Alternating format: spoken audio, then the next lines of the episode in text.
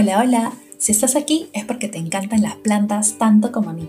Entonces, déjame darte la bienvenida a Aventura Plantástica, donde hablaremos de jardinería, huertos, cuidados, tips y todo lo relacionado a las plantas que tanto amamos. Hola, bienvenidos a un nuevo episodio de Aventura Plantástica. Ya se acerca Año Nuevo, de hecho faltan 3, 4 días, y quería compartir con ustedes unas plantas que sí o sí deben tener en casa para cerrar bien este año y empezar súper el 2022. Son 5 o 6 plantitas, son súper fáciles de conseguir y son económicas. Eh, y por otro lado, las pueden usar como elementos decorativos o también para sus cábalas. De hecho, yo soy fan de hacer cábalas, me parece algo muy divertido.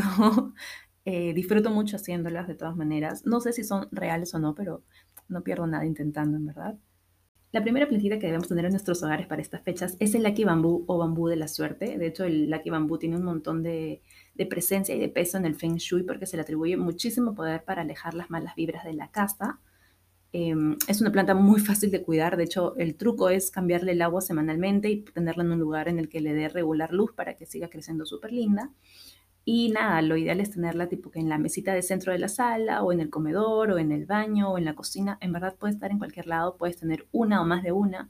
Algunas personas le ponen una cintita roja y una moneda china, eh, otros solamente tienen la planta. Eso ya es opcional, pero sí es una planta que hasta el mismo nombre indica que atrae bastante suerte, entonces no está de más tenerla.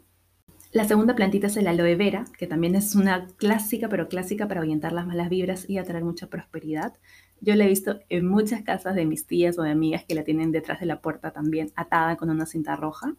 También es una buena opción si la quieres tener solo en maceta, siempre y cuando esté en un lugar muy bien iluminado, porque ya sabemos que las suculentas necesitan mucha luz. En tercer lugar están las famosas llama plata, llama dólar y llama euro o cualquiera de sus derivados. Todas estas plantas son demasiado conocidas para atraer el dinero, como sus nombres lo dicen.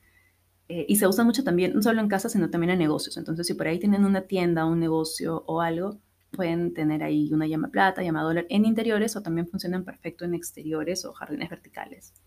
Ahora, entre las plantas que también se usan para rituales o cábalas hay varias aromáticas. Una de ellas es la lavanda, que la puedes tener tanto en maceta en tu casa, como también puedes cortar flores y ponerlas en un potecito o hacer pequeños ataditos y ponerle en cada ambiente para que perfume bastante. Ahora, para que funcione como cábala de Año Nuevo, el truco es cortar las flores el 31 de diciembre y el 1 de enero las botas, porque han absorbido toda esa energía de transición entre los dos años. Entonces, eso es. Al día siguiente, que es primero, las vas a botar y ya está. Ahora, si también tienes bastante lavanda, puedes hervir un poquito y vas a dejar la olla destapada, vas a cerrar las puertas y ventanas y va a perfumar absolutamente toda la casa y lo que esto va a hacer es renovar las energías y brindar bastante calma al hogar. Entonces también es, es algo que además de lo rico tiene algunos otros beneficios. De hecho, esto con la lavanda es algo que me muero por hacer. Me encantaría sentir todo el olor de lavanda en la casa justo el 31, así que este año lo voy a probar. Y también está la albahaca. La albahaca sí es una planta más conocida para estas cábalas de Año Nuevo, sobre todo en rituales de abundancia y todo esto. Y bueno, además que deja un olor buenazo en la casa. Lo que también he escuchado que se hace con la albahaca es que si tienes una tina, pones en la tina albahaca, puedes poner otras hierbas como, no sé, pues romero, hierbabuena, manzanilla, hasta cáscaras de naranja, y te das un super baño y ya está. Con eso estás con todas las energías positivas para empezar el nuevo año. Entonces, sí, o también se pueden hacer ataditos con albahaca o simplemente tener tu maceta de albahaca en la cocina. Ya con eso, o sea, la simple presencia de la planta ya es bastante. Y finalmente no podían faltar las flores amarillas en el centro de mesa o cualquier rincón de la casa en Año Nuevo, ya que al tenerlas aseguras mm, un año lleno de suerte, de felicidad, de dinero, de todo. Según la tradición, las flores de Año Nuevo tienen que ser amarillas porque están muy ligadas al sol y a su significado, que es la eternidad, energía, vida y luz. Así que estas flores pueden ser girasoles, astromelias amarillas, incluso flores silvestres, o sea, la especie es lo de menos. Lo importante es que la flor sea amarillita y ya está.